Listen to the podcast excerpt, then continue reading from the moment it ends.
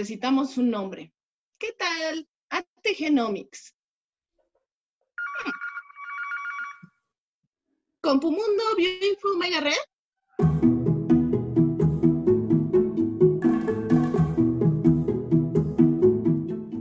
Eh, hola a todos, ¿cómo están? Eh, hola Otto, hola Pic, ¿cómo se encuentran? Hola gente del futuro. Hola, hola, ¿qué tal? Muy bien, muy bien. Hola, mi nombre es Diana y nosotros somos Ategenomics. Recuerden que somos una iniciativa de divulgación de bioinformática y queremos acercarlos al análisis de datos biológicos. Eh, si no nos has visto anteriormente, te invitamos a seguir nuestro canal y nuestras redes y conocer mucho más del material que estamos preparando para ti. Eh, pues bueno, en los capítulos anteriores empezamos con agítese antes de usar, que básicamente fue hacia las bases, ¿no? De, este, qué necesitas para hacer bioinformática. Y el cual capítulo anterior estuvimos hablando un poquito de, eh, de los lenguajes de programación. También ya pasamos por el uso de Linux y por qué los sabores de Linux, etc. Uno de los elementos eh, también esenciales, pues al fin y al cabo es la computadora. ¿Qué voy a utilizar? ¿no? Y de eso se trata el capítulo de hoy. Eh, de esa parte que a veces comúnmente le llegan a decir los, los fierros, ¿no? La parte física que nos permite realizar estos análisis de datos. Es decir, también lo conocemos como hardware. Y para ello eh, vamos a eh, considerar, o al menos nosotros así lo estamos tratando de interpretar para que sea un poquito más fácil de entender, para poder correr cualquier actividad este, bioinformática, tienes que equilibrar tres puntos. Eh, tú como eh, bioinformático puedes llegar a realizar desde manejo de datos, limpieza de datos, el análisis inicial o bien ya la interpretación de estos. Hay una infinidad de, de aplicaciones y actividades que puedes realizar. Pero volviendo a esto, de este triángulo, que no es ningún triángulo amoroso, ni ningún triángulo de las Bermudas, ni ningún triángulo Illuminati, ni nada por el estilo, sino un triángulo más que equilibra lo que es la memoria RAM, el almacenamiento y el procesamiento. Cuando tú llegas a cabo el equilibrio de cada uno de estos puntos en función del objetivo al que quieres llegar, pues puedes tener una actividad bioinformática óptima y sana. ¿Ok? Entonces, ¿por qué no eh, tratamos de eh, platicar acerca de qué es, para empezar, RAM, procesamiento? Entonces, Otto, ¿por qué no nos, nos platicas eso? Pues, híjole, es toda una materia, este, todo esto del hardware, pero a grandes rasgos el hardware, digo, la memoria RAM es la memoria volátil, es la memoria que se usa a corto plazo, es donde se van a realizar todas las operaciones inmediatas, ¿no? Entonces, mientras más grande sea ese valor o esa memoria, pues voy a poder realizar esas actividades mucho más rápido. Y, la, y el procesador es, eh, digamos, el, la, la, unidad que ofrece eh, pues la capacidad de procesamiento de, la computadora, ¿no? Normalmente nos referimos a la memoria como memoria RAM y al procesador nos referimos como el CPU, ¿no? O la unidad central de proceso. Eh, anteriormente, pues también estaba la memoria ROM, que era otro, otra, otro concepto, pero ahorita está pues en desuso. El, el, procesador es lo que nos va a permitir realizar el trabajo, ¿no? Entonces, el CPU hace el trabajo y la memoria RAM es la que lo va a almacenar a corto plazo para que ese trabajo sea realizado. Ok. Oye, y hemos hablado, o bueno, no hemos hablado todavía, a eso vamos.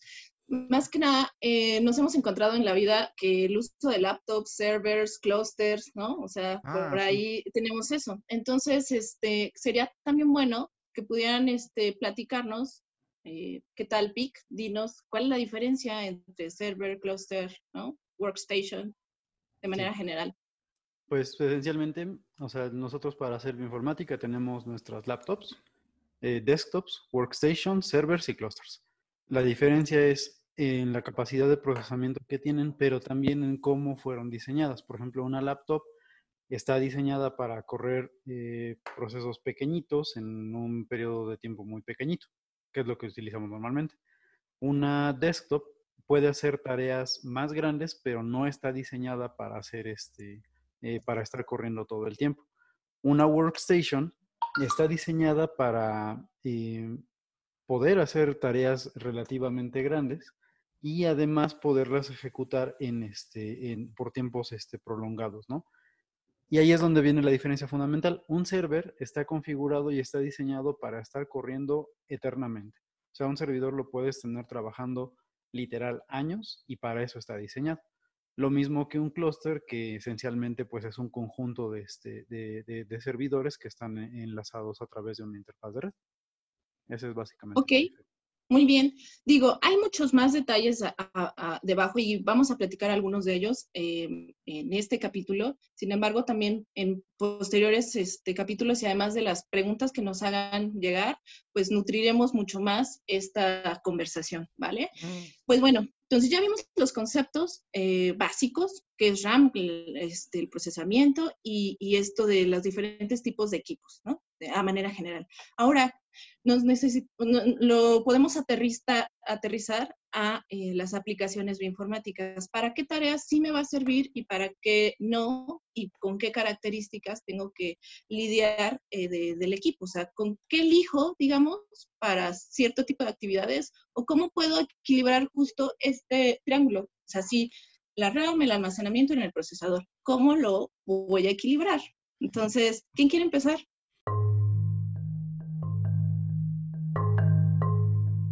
En función de qué tipo de análisis, qué, tipo de análisis se va a realizar, eh, porque mm, en videos pasados comentamos acerca de la importancia del sistema operativo, en la importancia de un lenguaje de programación, pero también va a estar eh, también en función de qué tanta información vamos a procesar, ¿no? Y el tipo de datos que vamos a manejar y qué etapa del análisis vamos a realizar. Entonces, a veces yo estoy frustrado porque yo pienso que necesito una computadora muy avanzada para poder hacer cierto análisis, cuando en realidad necesito algo menor. Y hay veces que yo realmente necesito una gran cantidad de procesamiento y no tengo eh, medido la, magnitud de esa, de esa capacidad. Entonces, está en función del tipo de análisis que, vayamos a realizar. Pero, eh, Vic. Ah, pues sí, en ese sentido, o sea, es como una, un triángulo que no debemos de perder de vista. ¿Por qué? Porque en el momento en el que nosotros veamos que a nuestra computadora se le está acabando la RAM, a lo mejor podemos eh, utilizar estrategias específicas para que no utilice tanta RAM. Por ejemplo, piensa en esto como en este cargar eh, bolsas del súper, ¿no? A lo mejor tú si eres muy fortachón puedes llevarte todas tus bolsas del súper en un solo viaje y está bien. Pero si no puedes hacerlo en un solo viaje, hazlo en dos y entonces te vas a cansar menos, no te van a doler los brazos. Lo mismo con tus procesos. Si tú tienes un proceso que lo corres una vez, se para porque se te acabó la rama o porque se acabó el procesador, dices, bueno, le echo un ojo a qué es lo que está haciendo el programa, partes esa actividad en dos segmentos y a lo mejor ya no se te cansa. Por ejemplo, en donde yo trabajo tenemos un servidor pues bastante decente, bueno, por no decir debilucho. Eh, Sin embargo, este, logramos hacer este, cosas bastante chidas en poco tiempo. O sea, un procesamiento de un exoma en cuatro horas pues, está fenomenal. No tanto porque nuestro servidor sea monumental, sino porque partimos en la tarea en muchos cachitos pequeñitos y así ni nos acabamos la RAM ni nos acabamos este, el, el, el CPU, ¿no? Ok, ¿por qué no decimos algunos ejemplos de tareas sencillas o de aplicaciones sencillas? Por decir, eh, mapeo, no sé, de secuencias de genomas que tal vez son pequeños, bacterias. Eh, ¿Qué podemos utilizar ahí? CPU.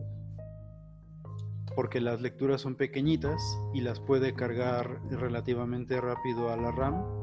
Entonces, si tú partes esto en muchos cachitos, o sea, no como tal que modifiques el código, sino que en vez de que utilice un solo procesador, utilice cuatro procesadores, va a ser más eficiente la, este, la, tarea. Y por ejemplo, genomas eh, ya eh, más grandes, tareas más complejas, imagínense en plantas, eh, ¿qué, tengo que ponderar más en, en, el equipo que voy a utilizar? RAM. RAM, exactamente. Eh, hay, hay, que distinguir también que muchos de los programas que hablamos, eh, muchos de los programas que, que, se utilizan para cómputo o para bioinformática que requieren gran capacidad de cómputo, están programados en lenguajes de bajo nivel. Video la, la semana pasada, eh, hablamos acerca de esto y obviamente están preparados para manejar y para optimizar todos los recursos eh, computacionales que tenga, que tenga la máquina. Entonces, eh, en el caso de las plantas van a utilizar una cantidad inmensa de RAM, en el caso de, de metagenómica tipo shotgun también se va a utilizar mucha RAM, en el caso de quizás mapear o quitar lecturas de genoma humano o, o empezar a manejar genomas humanos completos, también se requiere muchísima RAM eh, y procesadores, ¿no? Entonces, mientras, o sea, ¿cuál es la configuración ideal? Yo creo que sería, mientras más tengas, mucho mejor, ¿no? O sea, uno siempre es como muy ambicioso de, ah, sí, sí, yo quiero, quiero un, un, tera de RAM, claro que sí, quiero, no sé, 64, 128 procesadores o más, ¿no? Yo creo que quería mencionar qué es lo que nosotros usamos para cada tarea, ¿no? Por ejemplo, sí, díganos. En, cuanto a análisis rápidos de mapeos de, este, de, lecturas. Utilizo una computadora con un procesador i7 de 8, bueno, de 8 núcleos, con 32 GB de RAM. No es monumental, pero hace la tarea bastante este, rápido. Y para cosas ya más pesadas uso otra computadora que tiene un Xeon de 12 cores con, este, con 64 de RAM. Pero eso sí ya es como para ensamblar genomas de plantas pequeñas y este y hacer pruebas este, de, ensambles de genomas básicamente. ¿Qué tipo de tareas, por ejemplo, tienen muchos pasos y en ese caso tenemos que ponderar mejor el caso del, disco? Eh, ¿Cuáles son las tareas que llegan a tener muchos pasos y que necesitamos un mejor disco de almacenamiento? Pues todas aquellas que tengan una un gran número de lecturas por muestra. O sea, hay veces que la muestra no lo requiere, pero se mandó a secuenciar con ciertos parámetros y obtienes muchísimas, muchísimas lecturas y empiezas a, filtrar, a comparar o asignar cosas. Y muchas veces la base de datos es muy grande, utilizas dos o tres bases de datos. Entonces, con el simple hecho de tener tus lecturas, tener tus bases de datos, ya estás ocupando 100, 200, 300 gigas únicamente con las con los puros datos crudos, ni siquiera has empezado a analizar. Entonces, eh, conforme va la magnitud de tu proyecto, puedes llegar a almacenar eh, teras de información con un número pequeño de muestras. Entonces, se puede hablar también de cómo se gestiona tu proyecto, de cómo puedes eliminar archivos intermediarios, eh, pero también necesitas en algún momento una gran cantidad de, de almacenamiento, ¿no? Entonces... Ese es un tema súper importante. Perdón, te corté. En, lo particular, yo estuve trabajando anteriormente con un servidor de 512 GB de RAM, 64 núcleos, era el caballito de batalla, y teníamos otro en la nube que utilizábamos con las mismas características, 64 núcleos y 512 GB de RAM. Entonces teníamos dos servidores que no funcionaban como clusters, sino eran servidores a los, cuales nos servían para procesar muchas muestras eh, de manera rutinaria.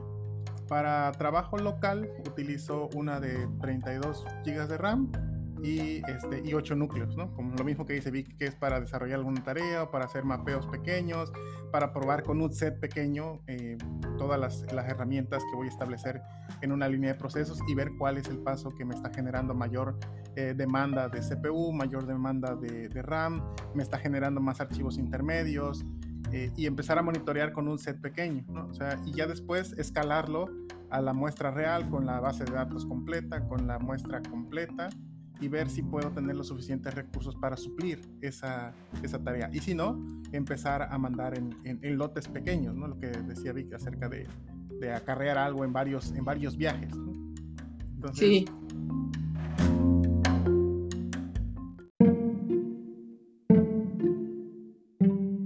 Es una eh, tarea importante de aprender también como, como de tu labor bioinformática, si es que también ya te empiezas a, involucrar en proyectos un poco más grandes, ¿no? Eh, tal vez si estás iniciando y quizás no estás trabajando con un proyecto tan complejo, esto te parezca innecesario, pero también hay que, eh, parte de estas pláticas es de darles a conocer el panorama de campo, incluso del mismo bioinformático. Eh, de hecho, o sea, de lo que no es un bioinformático, ¿no? Entre ellas es, pues sí, tal vez no es el que se tiene que estar encargando del mantenimiento de tu servidor o del mantenimiento o configuración de tu red, aunque parezca que, bueno, sí, le gustan las, las computadoras, ¿no? Y que lo hace bien y se las ha arreglado y lo hace, eh, pero sin embargo, sí hay cierto grupo eh, de bioinformáticos que sean, eh, digamos que lo han agarrado por gusto, ¿no? Y sí es, ah, ok, sí, sí hago, este, me dedico a esta parte, a, a, optimizarlo, a mezclar ya inclusive cuestiones de informática, ¿no? De, del clásico informática para el manejo de los datos, manejo de base de datos, eh, involucrar inclusive ya otros conceptos que tal vez no nacieron tal cual aquí, ¿no? Pero que pues ayudan, ¿no? Al final para que sea más rápido, eficiente un proceso de análisis, que justo es lo que buscamos. Eh, evidentemente, si tienes los recursos, pues adelante, ¿no? O sea, cómprate la mejor esto, computadora, más es mejor, sí, claro, pero también eh, ahí dependerá eh, también de, la prioridad de tu grupo de trabajo, eh, porque va desde, o sea, pues tal vez tengo, tengo los ingresos, sin embargo, puedo dedicar el presupuesto tal vez a otra o a otra cosa dentro de mi proyecto y para la actividad que, que voy a llevar a cabo, pues en realidad no necesito una computadora tan, este, con tantas buenas características, ¿no? Con tanta RAM o con tanto Sí, y luego, si no vas a desarrollar un proyecto a largo plazo, no conviene invertir una cantidad bastante grande de dinero en la compra de, un, de una workstation o de un servidor o, mucho menos invertir en un clúster, a menos de que sea un centro de investigación consolidado y que se dedique a análisis eh, o a prestación de servicios. Sí, afortunadamente existen en, varias de las unidades, digo, nuestra comunidad, la gran mayoría es de la academia. Eh, sabemos que también pueden haber de otros sectores, pero digamos en el ámbito académico existen varios clústeres y que se comparten dentro de las comunidades. Eh, para poder utilizarlas y para poder llevar a cabo actividades de, mayor eh, complejidad. Así que tal vez a, veces no es tan necesario que compre dentro de tu, equipo, de tu laboratorio un equipo tan especializado. Más si tu análisis es uno en el año, por ejemplo, ¿no?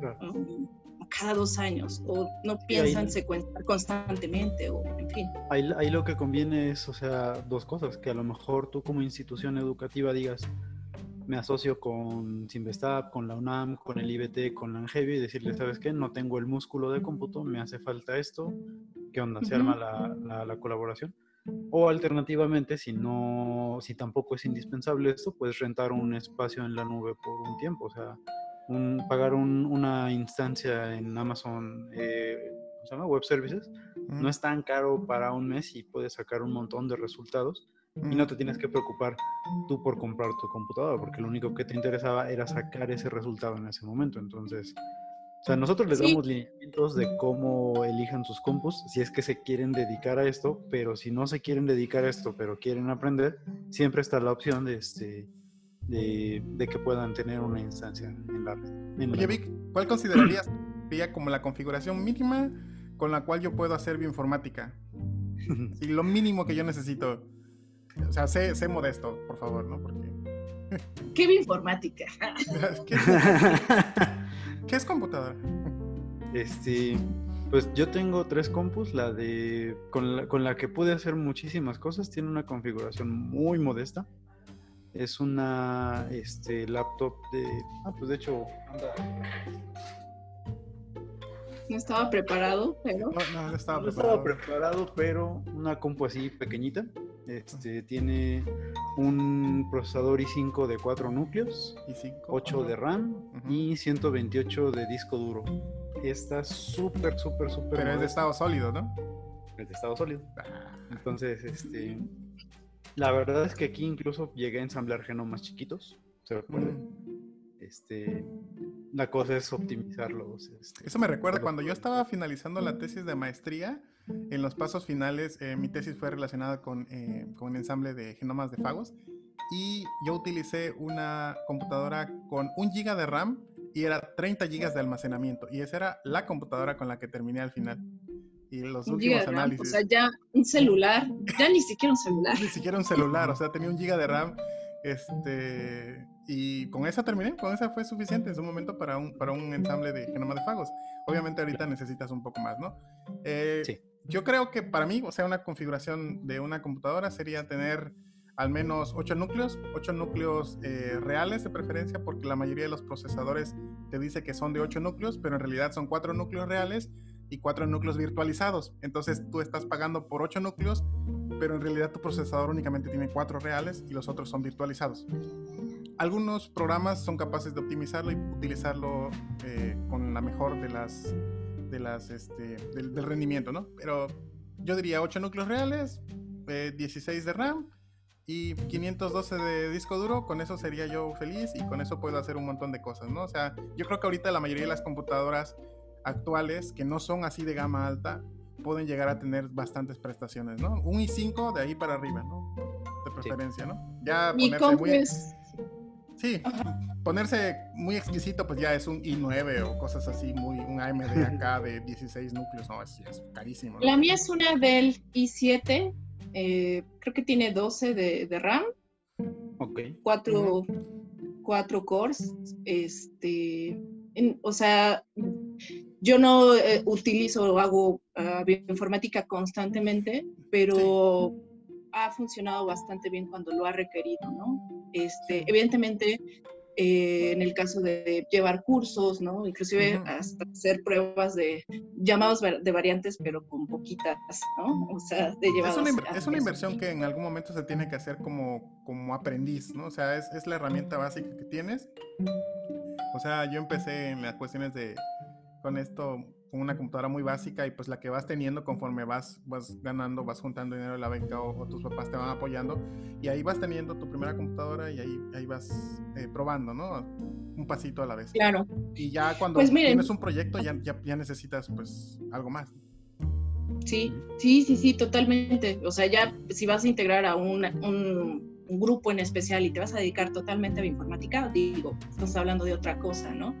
Muy importante es que actualmente también, eh, digo, no estamos dirigiendo mucho al tema de secuenciación porque sí, o sea, al final del día nosotros hemos estado muy ligados a, a, esa parte, genómica y secuenciación de este, genomas, transcriptómica, etcétera, pero eh, ¿Qué otras aplicaciones en el mundo bioinformático, así como muy rápido, pueden mencionarlos? Que, este, que también podemos este, pues relacionarlo con equipos de, gran complejidad, ¿no? Este, como cuál se les viene a la mente. Mm, dinámica molecular. dinámica molecular. Eh, hay uno que le llaman el Computer Aided Drug Design, que es el diseño de fármacos. Exacto.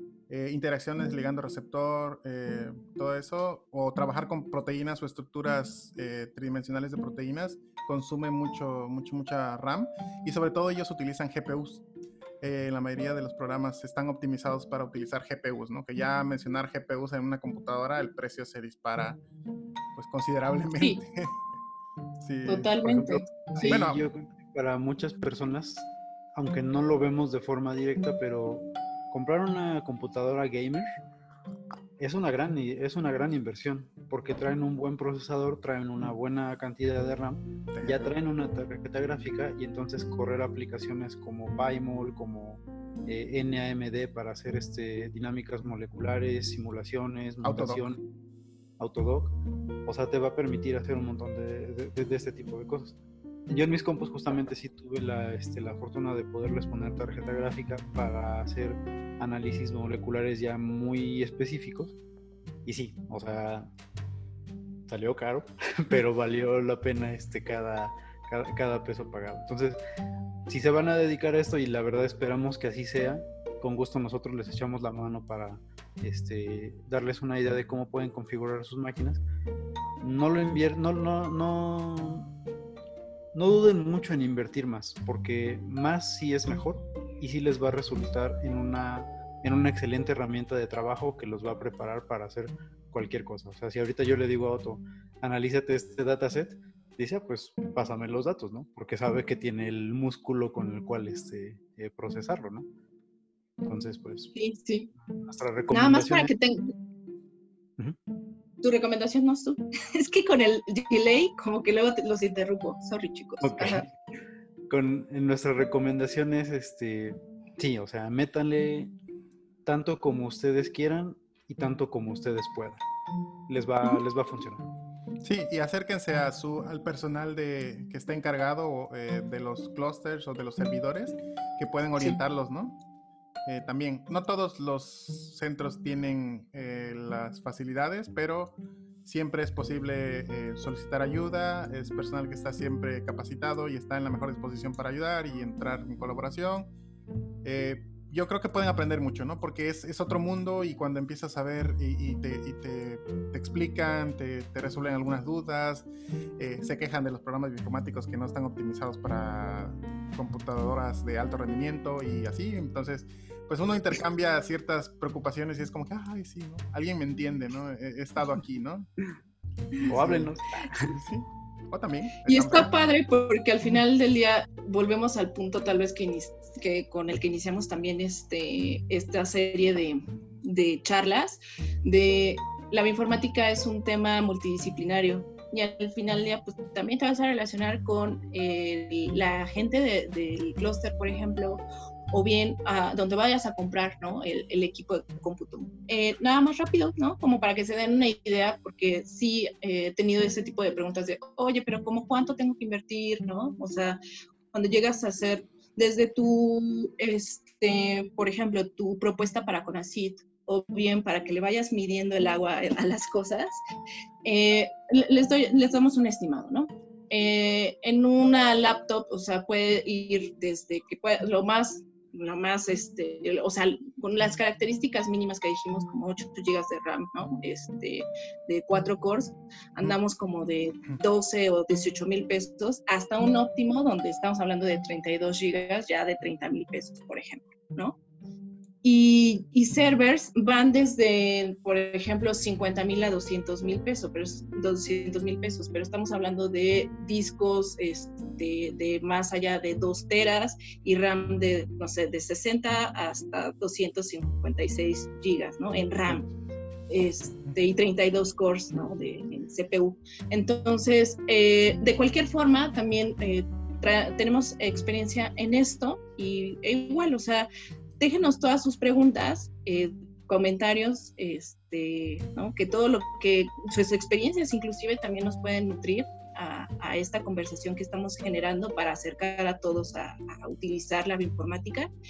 Y pues los invitamos a seguirnos porque así como está este capítulo, pues tal vez seguramente vamos a tener que sacar otro con algún tema ya más especial, ¿no? O sea, ahorita dimos un panorama muy completo y bioinformática, pues ahí pues sí, en genómica, en proteínas, ¿no? Este, hay, mucho campo aún todavía por explorar también. Eh, incluso ya hay hasta empresas que están empezando a hacer procesadores específicos, ¿no? Para, para procesamientos genómicos. Por ahí hay alguna conocida que se asoció con Illumina, ya saben quién es Illumina. Y, y bueno, o sea, ya comenzar, conversaremos mucho más también de ello, pero escríbanos, díganos este, qué les pareció también el capítulo y este, no sé si quieren agregar alguna otra cosa más. Otto, Vic. Bueno, el futuro eh, ahora es eh, utilizar mucho la nube también y con eso viene una gran cantidad de habilidades que hay que aprender, ¿no? Que no solamente hay que saber un lenguaje de programación, hay que saber cómo funciona el programa, sino que además tienes que manejar esquemas para lanzar tus trabajos, tienes que conocer algunos conceptos que son ajenos a la biología y es un poco, es un reto, es un reto, pero también es muy emocionante aprender cómo funciona todo esto, ¿no? Para darle un sentido biológico, porque al final queremos responder una pregunta con eh, un sentido biológico. Muy bien. ¿Tú, Vic, algo más que quieras agregar? Sí, eh, échense un ojo, échenle un ojo a los, este, a los registros de sus programas, porque muchas veces nos frustramos como bioinformáticos pensando que tal o cual programa no corre. Y a lo mejor la solución es muy sencilla. La solución es bájale a la paralelización, súbele a la paralelización, este, parte tus datos en más cachitos. Entonces, la parte de software y hardware no, no, no, se puede separar fácilmente, ¿no? O sea, no es que el programa no corra, no es que no funcione en mi computador, es que no era la estrategia óptima. Entonces, siempre toda la, evidencia va a estar en los este, archivos de salida que generen los programas léanlos a detalle para, decir, para que vean, ah, ves que se te acabó la memoria, entonces, ¿qué puedo hacer? Ah, es que se te acabaron los CPUs, ¿qué puedo hacer? Ah, es que excediste el tamaño de, de, espacio en disco, ¿qué puedo hacer? Entonces, no se frustren, o sea, a todos nos ha pasado de que nos damos de topes porque no corre y a lo mejor es una solución sencilla, solamente que decimos, ah, este programa no sirve, ¿no? Y la realidad es que era solamente bajarle a la paralización. Exacto. Muy bien, muy buenas recomendaciones. me pareció genial. Y el capítulo me gustó bastante y creo que da para un montón de cosas más. Entonces, eh, solo, solo como último, eh, recordarles que pues esta iniciativa busca acercarlos a la bioinformática y que no duden en hacernos preguntas y comentarios, todo nutre. Si tú ya tienes un camino un poco más avanzado en bioinformática, también adelante. Eh, inclusive pues podemos colaborar, ¿no? En, la, próximamente vamos a tratar de este, empezar con nuestras conferencias, webinars, ya les avisaremos.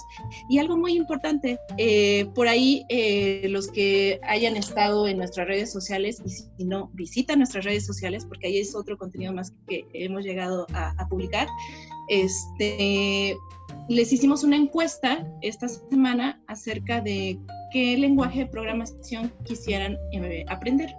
Eh, la intención es darles cursos gratuitos de lenguajes básicos de programación para que inicien y eh, la, encuesta era entre Python, R y Bash, que son a nuestra, en nuestra opinión de los básicos con los que pudieras iniciar. No importa con cuál inicies, el, punto es que debes, deberías empezar a, a programar, ¿no? Entonces ganó Python, chicos. Entonces, eh, sí. Próximamente eh, habrá noticias de, eso, de, cuando ya empecemos a dar el, curso. Y, pues síganos. síganos, vamos a estar este, eh, pues dándoles noticias al respecto. Y pues nada, muchísimas gracias por llegar hasta aquí, muchísimas gracias por seguirnos. Esperemos que te guste el contenido. Eh, síguenos, coméntanos, por favor. Esto nos nutre demasiado y queremos eh, seguir sabiendo, eh, pues, qué te parece, ¿no? ¿Te interesó? ¿Fue claro? ¿No? Por favor, dinos. muchísimas gracias a ustedes también, este, Otto y Vic. Buenas noches, Otto. Ya, a dormir. y Vic, buenas tardes. A seguirla. Va. Eh, gracias a todos. Eh, cuídense. Bye bye. Bye bye. Nos vemos gente del futuro. Gente del futuro. Bye.